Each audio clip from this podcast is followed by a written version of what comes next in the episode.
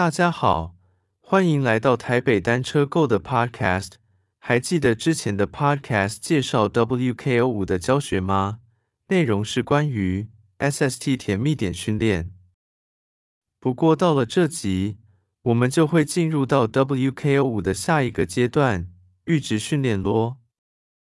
在经过了之前的甜蜜点训练之后，相信车友们已经顺利培养好您的有氧能力到一个稳定的程度。然而，即便如此，想要提升更多的 FTP，就会需要给身体不同的刺激。白话的说，如果只是做甜蜜点训练的话，FTP 虽然会慢慢提升，但是最后就会卡关，不再进步。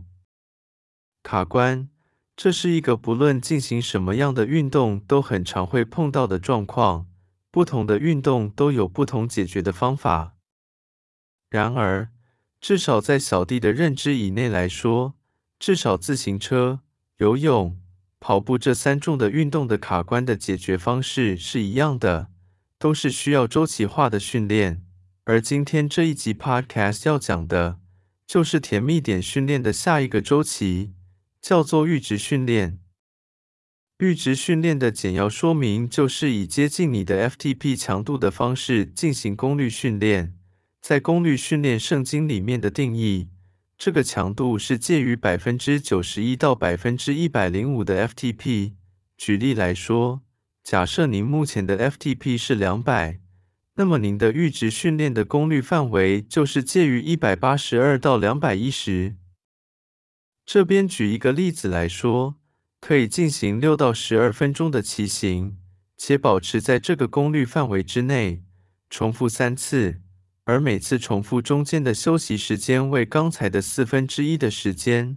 举例来说，如果在六到十二分钟的范围内，您选择的是六分钟，那么休息时间就是九十秒。刚才所提到的范例课程也会帮您重点整理好，并放在台北单车购官网，网址放在叙述栏，方便您快速查阅这部分的资料。有需要者可自行参考。刚才的范例课程是参考于《自行车训练圣经》的作者乔佛瑞的个人部落格，适合任何自行车骑士直接使用。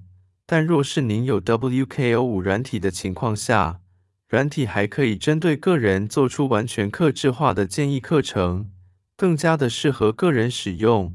举小弟个人的例子来说，WKO 五会建议我的功率训练区间可调整为百分之九十三到百分之一百零一的 FTP，跟之前提到的范例课程百分之九十一到百分之一百零五的 FTP 稍有不同。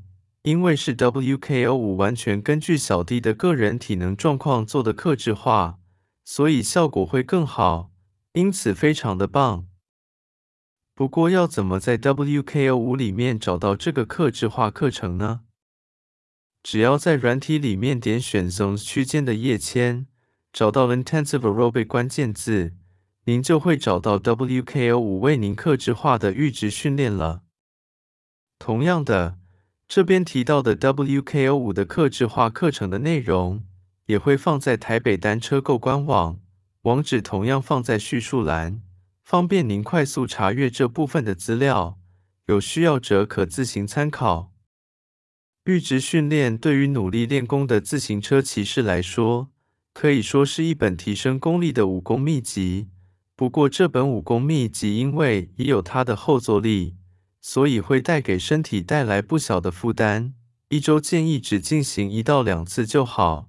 小弟的情况是一周只有进行一次，比较不会过于疲劳，导致影响上班。听众们可以自行斟酌使用。然而，这本武功秘籍是有续集的，在续集中同样有令人惊艳的练功方法，这部分就在之后的 Podcast 集数再来跟大家慢慢的聊。暂时卖个关子。以上的资讯都会经过重点整理并放在官网，所以车友们无需一边听一边写笔记，请直接到官网参考即可。网址我会放在下方叙述栏，请有需要者自行参考即可。上面的参考资讯都来自于网络上的资讯，力求自身能够亲自验证过，而不是纸上谈兵，并且尽可能的不要掺杂太多我个人的想法，力求整个内容能比较客观。今天台北单车购的分享就到这边，谢谢你的收听。